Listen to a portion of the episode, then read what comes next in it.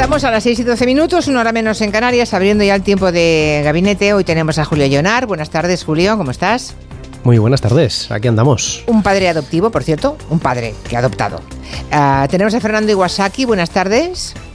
Buenas tardes, Julia, jóvenes. También es padre, eh, en su caso, También, en su y caso, abuelo. en su caso biológico y abuelo. Y tenemos a Arancha Tirado, muy buenas tardes. Buenas tardes. Eh, no tiene hijos. No tengo. Bueno, y estás mm, en el límite un poco, ¿no? Bueno, No, yo ya no voy a tener no hijos, vas a tener lo hijos. puedo decir. Vale, tienes un, tienes 40 y pocos, ¿no? No, 45. 45, es que Y puedo decir que no he podido tener hijos.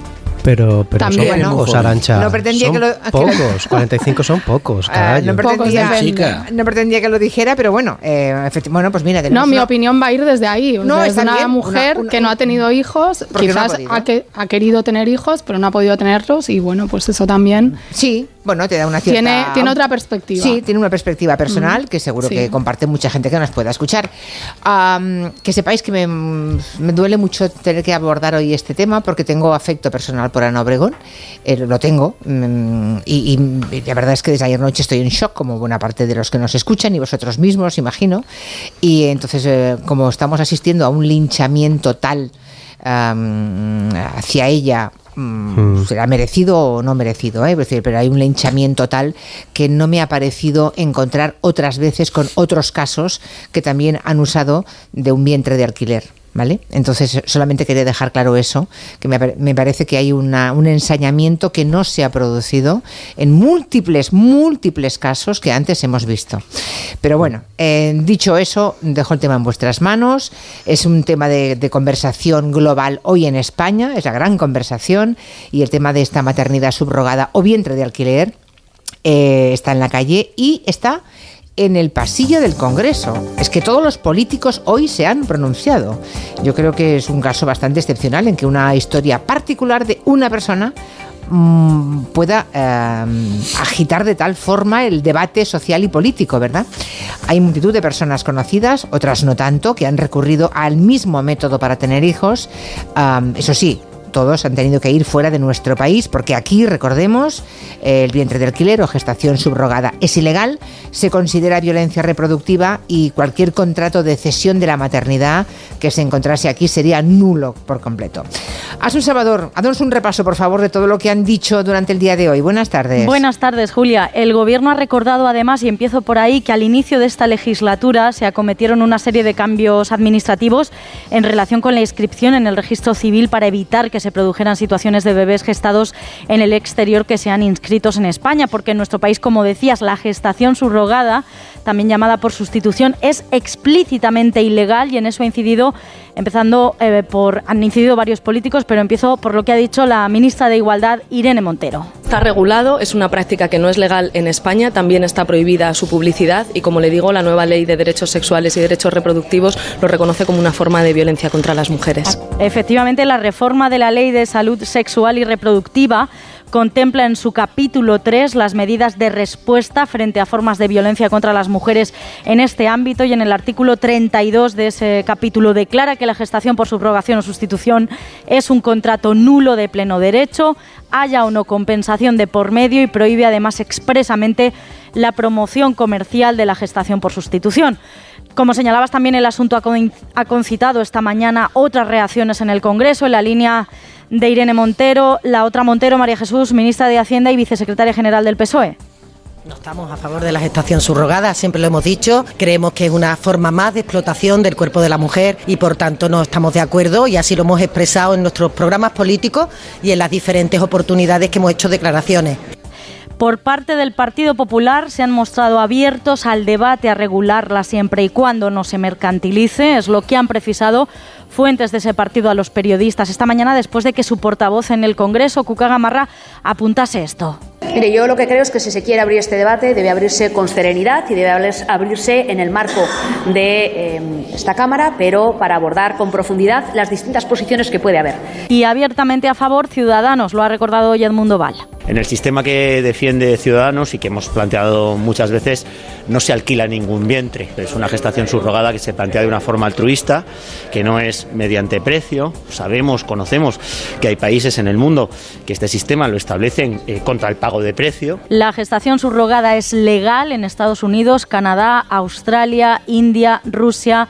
Georgia y Ucrania, también aunque con condiciones mucho más restrictivas y en casos muy específicos en el Reino Unido, Grecia y Portugal, aunque se prohíbe en la mayor parte de países de Europa y hay varios textos suscritos en el ámbito internacional que desaconsejan o directamente condenan esta práctica. ¿Tenemos ejemplos, Asun? Voy a poner varios. Tenemos la Declaración de Casablanca, fruto de los debates de más de un centenar de expertos juristas, médicos, psicólogos de 75 países que han concluido que el deseo legítimo de muchas personas a tener un hijo no puede prevalecer a cualquier coste y menos, dice esa declaración, si implica tratar a los niños como si fueran mercancías que se compran y se venden. Por eso en esa declaración se pide a la comunidad internacional que prohíba este tipo de gestación.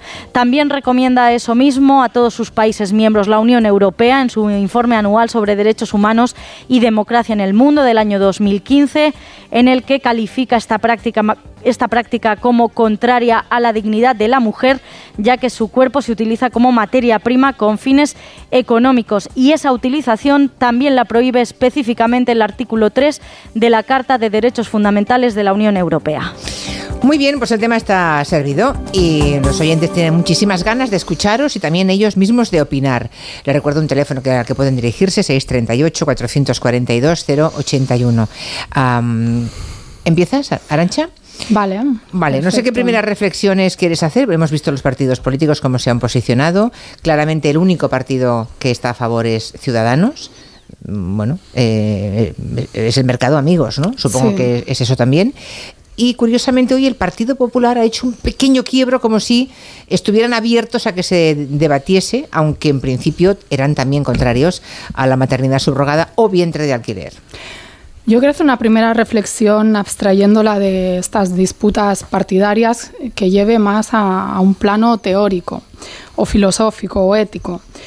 Yo creo que vivimos en un sistema eh, llamado capitalismo, donde se nos vende como derecho y libertad la ley del más, fuerte, del más fuerte en el mercado, es decir, que los que más tienen pueden comprar eh, pues a los que menos tienen por su fuerza de trabajo, les pueden comprar sus órganos, pueden comprar sexo y también pueden comprar eh, hijos que, conciban mujeres en situación de, riesgo.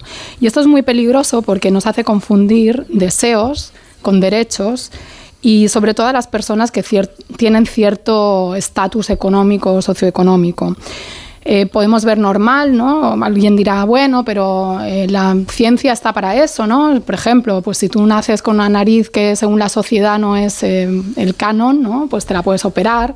Si estás demasiado gorda, pues te haces una liposucción, si te ves demasiado vieja, pues te haces un estiramiento, etcétera, etcétera. Y pues si no puedes tener hijos, pues vas y los compras. Pero claro, esto no es solamente una cosa que afecte a ti, a, tu autodeterminación de tu cuerpo, sino que tiene implicaciones sociales y tiene eh, una carga muy fuerte porque estamos hablando de una transacción económica, no estamos hablando de, aunque lo quieran revestir de eso, de gestos altruistas. Sí, siempre están insistiendo en el altruismo, siempre, siempre. Los que son partidarios hablan de altruismo. Porque en la práctica no hay ninguna gestación subrogada altruista, lo que hay es compra de bebés y alquiler de vientres. Porque, bueno, es un negocio muy lucrativo y yo creo que nadie en, su sano juicio o nadie que no tenga una necesidad pues se pone a, concebir porque cualquier mujer que se ha quedado embarazada o, bueno sobre todo si se ha quedado embarazada sabe lo que implica ¿no? un, un embarazo no hablo ya de los riesgos, sino todos los cambios hormonales y lo que puede llegar a sentir una mujer cuando tiene una vida que se está formando en, su seno. Entonces no creo que sea nada fácil para alguien prestarse a eso si no es, em, bueno, en un caso de mucha compensación económica como suele ser. Entonces a mí me parece que hay que poner límites y que no todo vale, eh, ni siquiera en el capitalismo, ni siquiera en este mundo desregulado donde pues parece que todo se compra y se vende, porque mañana entonces podemos ver normal que cosas que ya suceden ¿eh? en algunas partes del mundo, que es que haya niños en la calle a los que se mate, se desaparezca para robarles sus órganos y que los niños de gente... ¿Esto no es una leyenda urbana? No, no, no, no son leyendas ¿En urbanas. Ocurre? O voy a poner ejemplos que conozco mm, de primera mano en países como México, donde hay en comunidades indígenas se ha dado casos, o sea, obviamente no es algo mayoritario, pero bueno, no quisiera mejor poner el nombre del país porque va a salir la gente a decir, estás estigmatizando, pero hay personas que venden a sus hijos, pero también aquí, ojo, que hace poco salieron dos casos Sí. de intento de venta En Don de Benito bebés. y en Sevilla. O sea, que no hace falta Pero- irnos pero han lejos. sí, pero aquí se han quedado sin bebés. Como aquí había un contrato, bueno, no sé si había contrato o no, pero como, digamos, eh, las autoridades han llegado a tiempo, el niño ahora está en servicios sociales y, evidentemente, mm, veremos de qué se puede acusar a quien lo gestó y parió y a la pareja que intentó pagar, ¿no? Entonces, en un mundo tan asqueroso, con perdón, donde hay gente capaz de aprovecharse de pues una guerra que hay niños por ahí que no se sabe dónde están sus padres o mueren y mm, los roban, los secuestran para redes de trata o para supuestamente darlos en adopción, que no creo que sea mucho mejor, a a pesar de que se venda con una intencionalidad distinta, pues yo creo que hay que regular estas cosas y sobre todo pensando en el bien a proteger, que es tanto el niño ¿no? como las mujeres pobres o Vale. con necesidades económicas que se prestan a esto, obviamente por necesidad. Muy bien. em, no sé si Fernando Iwasaki o... Fernando, ¿tú Sí, mismo sí? Pues eh, venga, adelante. Sí, yo quiero recordar eh, que en el año 2019, antes del confinamiento, tratamos este tema, Sí, Julia, sí. y ya entonces me pronuncié a favor de eh, la gestación subrogada con un propósito altruista, aunque yo sé que en este momento se está poniendo en entredicho los fines altruistas de una acción como esta, pero los ejemplos que yo puse eh, y me he tomado la molestia de buscar solamente en España casos sobre los que estoy tratando de referirme, eh, se puede dar cuando una hermana hace, por ejemplo, una gestación por su propia hermana o incluso amigas. Yo sé que en el momento en que lo dije, mm, quienes estaban en el gabinete me hacían comentarios de que eso no puede ser y seguramente seguiremos hablando de esto, pero yo tengo aquí delante varias noticias, la última de abril del año pasado en Barcelona, una pareja de hombres donde la, her- la hermana de uno de ellos está gestando a- al bebé de eh, la pareja de su hermano y va a ser un niño para su hermano, está gestando a su sobrino. Yo creo que este tipo de actos se pueden dar, pero si alguien sospecha que esto es imposible porque vivimos en un mundo capitalista, pues falta un país en la enumeración que se ha hecho. Falta Cuba. Porque en septiembre del año pasado en Cuba se aprobó el Código de Familias, cuyo artículo 130 permite la gestación solidaria. A lo mejor la palabra solidaria es mejor aceptada que altruista. Pero la gestación solidaria en Cuba no solamente beneficia a residentes, sino también a visitantes. Uy. No. Y yo no Uy. quiero No, no, no, parecer, ¿eh? por favor búsquenlo, por favor Sí. búsquenlo. Yo no quiero parecer, yo no quiero parecer cínico, pero si en este momento estamos mm, condenando o reprochando que este tipo de cosas se puedan dar, la- además la noticia la dio el diario público, ¿ah? o sea que hay que buscarla en el diario público. Em, si, si pensamos que esto pues ocurre solo en un país capitalista, eh, con granjas y cosas por el estilo, pues mira, Cuba sería todo lo contrario, sería el país eh, donde ha, ha surgido el hombre nuevo, la mujer nueva. Y si han llegado a, a pensar que esto es posible, es porque a lo mejor de verdad la finalidad También- solidaria existe. También es Yo el no país quiero parecer de- cínico. también es el país del turismo sexual. ¿eh? ¿Puedo decir algo? pero es que- que yo pero sí es me he que yo leído no el quiero código de familias es que cubano. ¿eh? Es yo no quiero Ya. parecer cínico, pero insisto. Fernando, el Código ¿por de? Familias cubano está establecido que solamente puede haber gestación solidaria en el artículo 130b entre personas unidas por vínculos familiares afectivamente cercanos con otra serie de requerimientos no está permitido Pues que para las dicho, personas que no residan y además Pues además es- espera, lo dice el diario público, no lo digo Eh, yo. Se necesita una autorización judicial. Obviamente esto ha generado mucho debate en Cuba y fuera de Cuba, porque hay gente que considera que tiene paralelismos Venía con la anotaciones, gestación. ¿eh? Arancha, Hombre, ya sabía fíjate- que lo ibas a decir. A ver, que nadie, que nadie Arancha, piense... yo no he perdona, querido- Déjame que diga que Arancha Tirado no ha googleado, tenía las No, no, yo anotaciones... no, yo he leído. Tenía Perfecto. las anotaciones de la ley en su libreta apuntadas, Sí. ¿eh? Ha sido una casualidad que, me- Fernando su- A mí lo que me parece interesante de esto, y yo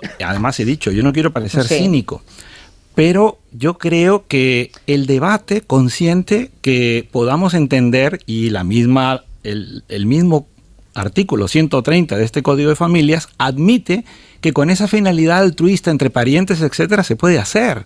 Entonces, si esto puede ocurrir en Cuba, personalmente pienso que puede ocurrir en España, como de hecho he comenzado citando este caso. Yo creo que este es un tema en el que además, penosamente, y estoy de acuerdo con lo que ha dicho Julia, es porque una mujer muy conocida con una vida privada que yo creo que todos deberíamos respetar, está dando pie a que de pronto todo el mundo esté hablando de este caso cuando ha habido otros muy conocidos eh, que podrían haber sido tratados de la misma manera y no ha sido así. Entonces yo siento que este no es un tema para plantearlo en extremos de blanco y negro. Yo creo que aquí hay matices y entre esos matices, uno de ellos es el altruismo, el desinterés. Cuando se hace algo por otra persona a quien tú de verdad quieres mucho porque es tu hermana, porque es tu prima o porque es tu amiga. Y yo sí, de verdad, yo creo en el ser humano para estas cosas. ¿Puedo decir algo? Sí, y luego le, doy la palabra a Julio. No, solo ¿eh? apuntar que además en el siguiente artículo, bueno, en dos artículos después se explicita que se tienen que haber agotado todas las otras vías de técnicas de reproducción asistida y que esto eh, ha planteado debates, insisto, muy profundos en una sociedad diametralmente opuesta como es la cubana, que es una sociedad basada en fundamentos donde la solidaridad y el altruismo sí están en el centro, a diferencia de nuestras sociedades. Y aún así hay personas que consideran que puede ser un riesgo de penetración de este tipo de vientres de alquiler, por mucho que haya sido regulado. Con lo cual me parece que no es tan fácil y que mm. es bastante peligroso plantearlo y todavía más en sociedades que no están eh, fincadas en unos valores pues a priori diferentes, ¿no? En sociedades capitalistas donde los ejemplos que tú pones, Fernando, suenan muy bonitos, pero son como el caballo de Troya para meter todo lo demás, porque pero por lo menos es posible en Cuba en la forma en la que tú lo has mencionado. Sí, sí, sí. El marco, el marco normativo, sí. me resulta pues perfecto, por altruismo en Cuba. Y solidaridad. Luego hablaremos, luego hablaremos de la donación de órganos, porque normalmente cuando alguien tiene alguna duda al respecto de lo que estamos hablando, eh, sacas el tema de la donación de órganos, cómo funciona, por qué está prohibido, en base a qué ah, y con qué consecuencias, y entonces se entiende muy rápidamente. ¿eh? Lo que pasa es que es un tema delicado, pero es que es exactamente igual. Eh, Julio Leonar, ¿cómo lo ves tú? ¿Cómo lo ves? El, tema en concreto y luego el tema mm, de la anécdota a la categoría, digamos. ¿No estáis viendo un linchamiento brutal de, de esta yo, señora? Yo, yo veo, yo veo un, un, linchamiento bestial y respecto a lo que han hecho los políticos hoy, eh, aprovechando que el Pisuerga pasaba por Valladolid y arrimando el asco a la sardina, me parece indecente, inmoral y muchas categorías eh, más. Porque ya, pero también pensemos que vamos los, pero los periodistas vamos por el pasillo de los congresos, del Congreso y le metemos la cachofa ¿eh? y, preguntamos algo concreto. Correcto, correcto. Y podemos y, Puedes decir que no quieres contestar, pero... Efectivamente. Pueden decidir que hoy no es el día. Ya, vale. Que, esto es una cosa que corresponde a la esfera privada y que en este momento no corresponde decir, pues yo lo he defendido para hacerlo, o hago un requiebro y lo que yo antes en el Congreso he votado en contra eh, desde una posición puritana, pacata y cerrada, ahora digo que estoy abierto a tener que debatirlo en el caso del Partido Popular. Eh, es que me parece aprovechar un día como hoy para este tipo de situaciones o em, escoger a, a esta persona y a su personaje y a los odios que puede despertar eh, como una especie de punching ball a la que se le puede dar guantazos mm, de cualquier cosa y por cualquier cuestión y, volcarlo en este caso y ponerte a dudar de la legitimidad de su duelo o de el, egoísmo o no egoísmo de tener que llegar a este tipo de situación mezclando churras con merinas, pues me parece exagerado, porque como bien decíais al principio, eh, en este país, por desgracia, eh, se ha acudido a la gestación por subrogación o al vientre de alquiler eh, puro y duro con contrato pecuniario por medio en muchísimas ocasiones. Varones, mujeres, personas más conocidas, menos conocidas. Y sí, en el momento en el que nos hemos enterado, con el nombre correspondiente, que no lo voy a poner yo por aquí, pero que hay actores, hay periodistas, etcétera, hay gente conocida, em, en, el, momento, en, claro, en el eh, cantantes, en, el momento en el que esto se ha conocido, pues puede haber levantado un poquito de revuelo, pero es que desde ayer por la noche las borradas que se llevan leídas son muy fuertes. Y creo que se nos olvida que muchas veces eh, cuando opinamos de este tipo de situaciones lo hacemos a veces revestidos de una autoridad moral o de un no sé de una superioridad en, en algunas ocasiones que nos hace olvidarnos de que si lo que realmente nos preocupa es la seguridad de las mujeres que mm, de las que se aprovecha uno a, la hora de tener que hacer este, de este, este contrato, de las que se aprovecha por, por estar en una situación de necesito el, el, el dinero o mm, el interés superior del, del menor, en el debate esto no está apareciendo. Aquí lo que se cargan son muchísimas tintas en contra de la persona y personaje en concreto.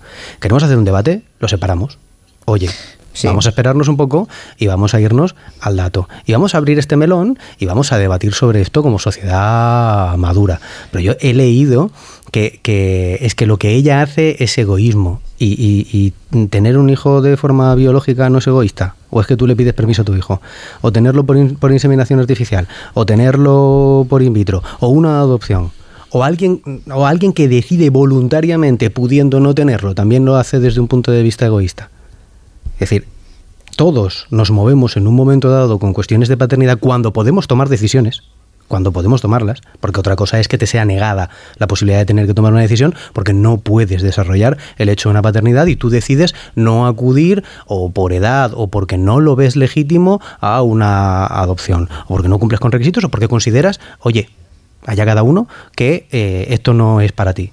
Vale, a mí no me parece perfecto, pero el resto nos hemos movido todos por una decisión egoísta. No vayamos ahora de mm, Teresas de Calcuta todos, como que aquí todos estamos actuando de forma altruista y censurando eh, ciertas, ciertas cuestiones. El debate, si queremos tenerlo sobre los vientres de alquiler, lo tenemos sobre los vientres de alquiler y lo malo que eso es para las mujeres que se ven obligadas en una circunstancia de pobreza, eh, porque cuando no lo regulas en tu país, la gente se va a sitios que económicamente se lo están poniendo a huevo, digámoslo claro, desde mm. aquí agencias que te lo llevan y te explican cómo tienes que Hay hacerlo. 4.000 agencias en eh, Estados Unidos que se ocupan de esto, 4.000 agencias. De, de, gestionártelo, ¿eh? que, te lo puede, que te lo pueden gestionar. Y, cuesta, y aquí estamos mirando y, y cuesta aproximadamente unos 180.000 dólares de promedio, esa información que tenemos, unos 180.000 dólares toda la operación, de los cuales unos 40.000 eh, como mucho acaban en manos eh, de la mujer que gesta. Claro, es que, o sea, no, no 40.000 de 180.000, hay... ¿eh? Cuidado, 40.000 claro. de 180.000. Es que no, no, podemos negar la, la, el, el, cariz. O sea, hay gente que se que forra esto. con esto, ¿eh? ¿Eh? Y no son Muchos ellas. intermediarios. Y Hombre, no son ellas. es Efectivamente, brutal, ¿eh? ese es el tema. No 180.000. A mí me parece que una de las dificultades a la hora de abordar este debate es que levanta muchas pasiones porque toca con teclas muy racionales del ser humano, como Correcto. son la, la relación con la paternidad o la maternidad. Y aquí, claro, es difícil porque cada persona lo vive a su manera. Cómo se gestiona la frustración de no haber, poder, no haber podido tener hijos, ¿no? Eh, bueno, eh, no lo sé, allá cada cual. Pero sí me parece que, insisto, tienen que existir unas líneas rojas en la vida. Es decir, mm, yo puedo tener una frustración, pero tener claro de que no estoy dispuesta pues, a que otras personas tengan que ser explotadas para solucionar mis problemas psicológicos o mi frustración vital por no haber podido tener hijos. O que a lo mejor eh, ese deseo que yo puedo tener totalmente compulsivo de, ser madre o de ser padre, pues no, no se antepone a cualquier otro tipo de consideración o legislación o, eh, no sé, principios eh, éticos colectivos, porque es que si no, ya vamos a entrar en terrenos sumamente peligrosos, me parece a mí. Y no sé si somos conscientes. Es que, insisto, no es un derecho tener un hijo.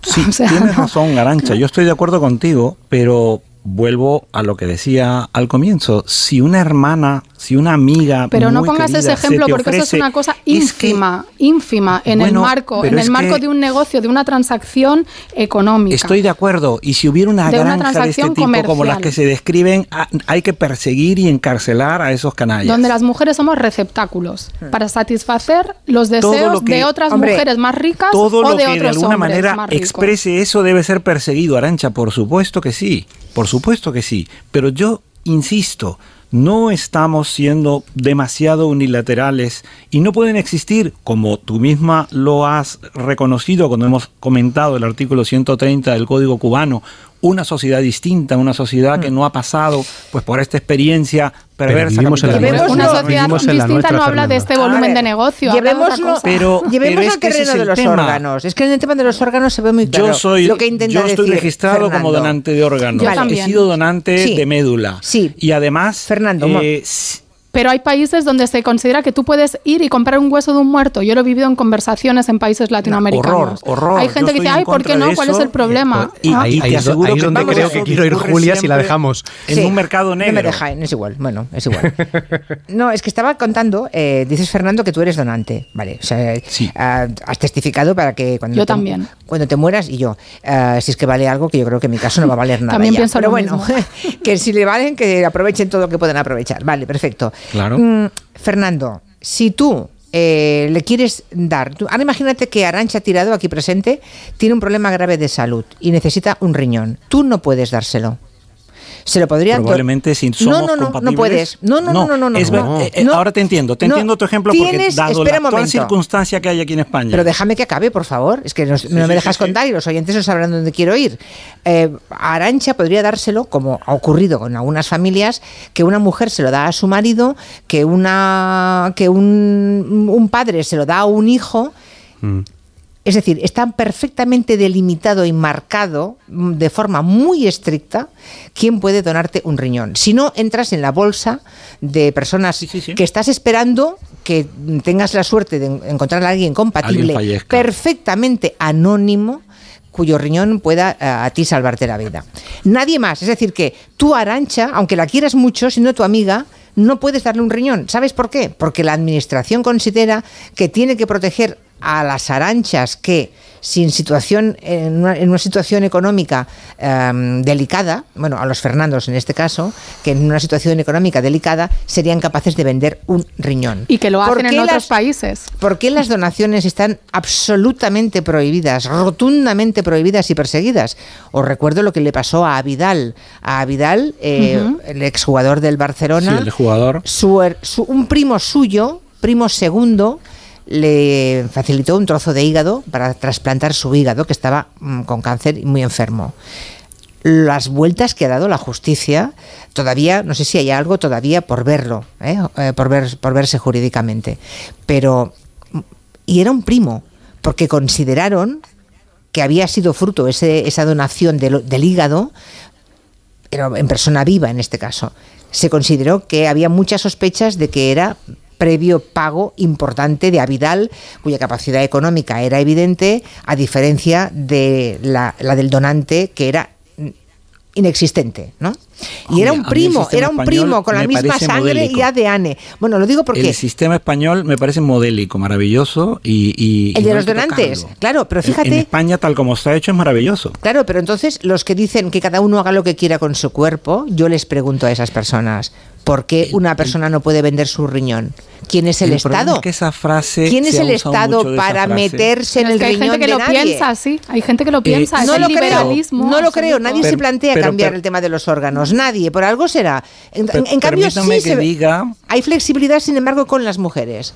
Entonces se apela a la libertad diga- de las mujeres, no a la libertad de hombres y mujeres de venderse un trozo de hígado o de venderse un riñón. ¿Por qué no? Si el mercado lo paga. O un ojo. La, Hay la una frase película muy ser buena dueño del cuerpo se ha banalizado mucho. Se ha banalizado tanto que digo que la frase, la expresión eh, soy dueña de mi cuerpo, soy dueño de mi cuerpo, se ha banalizado tanto que la hemos, la, la hemos despojado de- del significado profundo que realmente tenía. Se ha convertido en una frase que se ha utilizado como arma arrojadiza en distintos contextos. Este es uno de ellos. Y creo que es porque hemos caído en, en la frivolización de un tema que es un tema muy delicado. A mí me parece tremendo estar hablando de este asunto sabiendo que hay una persona con nombre y apellido que está en el fondo de esta conversación. La tuvimos hace unos años cuando no había un caso tan concreto y yo siempre mantuve esta posición.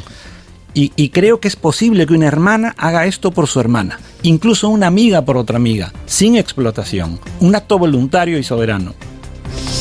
Julio, ¿alguna cosa más? que si eso fuera a darse, eh, entendiendo el, el, voluntarismo y el altruismo que plantea Fernando, requeriría de un control por parte del Estado, de unas eh, administraciones que fiscalizaran todo el proceso. Eh, es decir, que te pueden salir tantas cosas mal, pueden salir tantísimas cosas mal. Pero fíjate que eso no falta, Julio, que, el Estado fiscalice el cariño y el amor. Hemos llegado a eso. Ya, pero es que si no hacemos, si no hacemos eso, si no, si no hacemos eso, el, el, el, problema que tenemos en esto es que se abren unas pendientes resbaladizas muy grandes y los intercambios económicos estarán a, la orden del día, por desgracia. E, entre, ese neoliberalismo y, la generosidad hay un universo en medio, lo estamos, lo estamos laminando. Y sociedades distintas, porque tú decías, ¿por qué no podemos ser como la sociedad cubana? Porque no somos la sociedad claro. cubana. Es que no lo somos. Y porque hay un montón de casos que demuestran que esto no va de amor y solidaridad ni altruismo, por desgracia, sino de negocio y necesidad. sí. Yo he citado, yo he citado el caso de esta pareja gay de Barcelona, una hermana de ellos. Pero como dicen, una golondrina no hace primavera, ¿no? Por cierto, que un hermano, no sé si también puede o no ser donante de un riñón, puede que sí, ¿eh? no, pero era un hermano sí. Un hermano. No, en este caso sí. Bueno, claro, claro, pero o lo circunscribimos como en el caso de un órgano. Lo controlamos. Y, es un control exhaustivo porque ahora mm, estoy mirando la información de Avidal porque ha salido a colación y no lo tenía previsto y un oyente me ha enviado una información, es del año pasado y, resulta que el Instituto Nacional de Toxicología aseguró después de muchas pruebas que no había ningún parentesco entre Avidal y el supuesto primo. Ningún parentesco. Pero una cosa que estoy seguro que Arancha, Arancha la conocerá muy bien. Un sociólogo soviético, Sorokin, es muy tarde, fue el gran autor de un libro sobre el altruismo. Venía del mundo soviético, pero escribió sobre la generosidad, no venía del capitalismo. Ya. Es que la generosidad es antitética del capitalismo. El problema es que vivimos en sociedades capitalistas donde esta práctica es lo que es. Basta. Insisto, los, que tengan, los que tengan dudas que piensen en órganos. Piensen en órganos. Piensen en la legislación que rodea toda la donación de, de eh, órganos, lo estricto y, lo controlado que es y piensen por qué es así. ¿Por qué no es como el de la posibilidad de regularlo mucho para que aquellos que defienden la maternidad subrogada, pudiera libremente el que quiera, oye, vender o altruistamente un riñón. ¿Por qué nadie da por sentado que nadie daría altruistamente un riñón? ¿Por qué? Y si creen que uno dona nueve meses de su vida, un embarazo y un parto. Con el vínculo afectivo que se puede generar. Un mensaje de la mutua. Pues mira, llamas a tu compañía y le dices dos cositas. La primera, estoy cansado de que me subas el precio constantemente. La segunda, creo que yo me voy a la mutua. Y no sabes que descanso. Vete a la mutua con cualquiera de tus seguros y te van a bajar su precio, sea cual sea. Así que lo sabes, llama al 91 555 5555 y cámbiate. Por esta y por muchas cosas más, vente a la mutua. Consulta condiciones en mutua.es. Me dicen que se pueden hacer donaciones de riñón y de hígado en vivo, por descontado que se hacen en vivo, claro. Em, siempre que sea familiares o conocidos, mm, familiares y tiene que aprobarse por parte de un comité ético. Claro, lo que decía, mm. el trozo de hígado del primo de Avidal era en vida, claro. Un riñón, yo, yo conozco una pareja que mm, ella le ha donado un riñón a su marido que se quedó sin ninguno. Ah, eh, entre marido y mujer y en, en un círculo familiar absolutamente estrecho y muy próximo. Y a pesar de todo, debe aprobarlo un comité ético. Claro. A mí me parece que la maternidad subrogada es como blanquear una ganadería humana y es muy difícil de poder valorar todos los efectos que un embarazo provocan sobre los cuerpos de las mujeres. Creo que no hay nada en el mundo que pueda pagarlo. Los vientres de alquiler están prohibidos en España, pero esta señora va a poder inscribir el nacimiento de su hija en el registro civil, por lo tanto, se está permitiendo. Es una hipocresía. Debería cambiar la normativa para que no se pueda. Julia, yo no he tenido hijos por una serie de circunstancias y no sería capaz ni de alquilar un vientre ni yo poner mi vientre en alquiler si hubiera podido. Pero es que la sociedad es muy diversa y yo también siento rechazo hacia el aborto. Para mí el, el rechazo ético es el mismo. Yo después de oírte decir lo de Miguel Poveda, Ricky Marte, Miguel Bosé, cuando ellos han alquilado un vientre, no ha habido ningún problema. Ana Obregón es mujer. ¿Será por eso? El machismo está en todos sitios, por lo que veo. Os estáis quejando mucho de que otros famosos lo han hecho y no ha habido tanto linchamiento. Creo que en el caso de Ana Obregón mm, lo más fuerte ha sido por la edad que tiene ella no hubiese podido adoptar en ningún país del mundo precisamente por esa diferencia de edad que habría con, con la niña o el niño. Cierto, la edad es un factor. Eh, la misma edad a la que Elton John tuvo a su segundo hijo, 67, Pero te puedes 68 hipotecar. años. Sí. Pero, pero te puedes hipotecar, los bancos ahí sí te aceptan y que, y que se pague la deuda a tu familia por los siglos de los siglos. Pero no te hacen un seguro médico o te cobran un montón de dinero, ¿no? Claro, las hipotecas se heredan, ¿no? se dejan Sí, en sí. herencia. ¿Alguna última reflexión? Yo creo que hay que Es dar tema tan respuestas delicado, tan globales, complicado, porque sí. es muy complejo que haya subterfugios legales, como ha apuntado una oyente, que teóricamente es ilegal, pero luego pueden venir y registrar por esta norma que hay en el registro civil que pretende proteger al menor, mm, pero bueno, al fin y al cabo acaba legalizando de facto una cosa que es ilegal en España. Entonces, hasta que no tengamos una normativa global enmarcada en el- la defensa de los derechos humanos, la igualdad y demás, pues mm, esto es como poner con puertas a- al océano, por decirlo así. Yo estoy de acuerdo y lo comparo con la despenalización del consumo de drogas. En los Estados Unidos eh, son los que más protegen a, a- sus consumidores y luego los ejércitos y la policía y la DEA en América Latina. ¿no? Entonces se necesitan soluciones globales y estoy de acuerdo. Sí, creo que esa un poco sería la, la, la, la conclusión, ¿no? Que debe haber, debería haber acuerdos globales. Y también si hubiera un mundo menos todo. injusto, quizás no nos beneficiaríamos de esas asimetrías, ¿no? Que las mujeres ucranianas estén ahí, pues, eh, pariendo para... Eso de las granjas es un horror. Estamos todos de acuerdo. Sí, pero aquí hay algunos oyentes que han recordado aquellas imágenes de aquellas nurseries gigantes Mm. llenas de niños cuando estalló la guerra en Ucrania, que estaban desesperados aquí los padres porque se quedaban con los niños sin poder, ¿no? Sin poder ir a recogerlos a Ucrania, ¿no?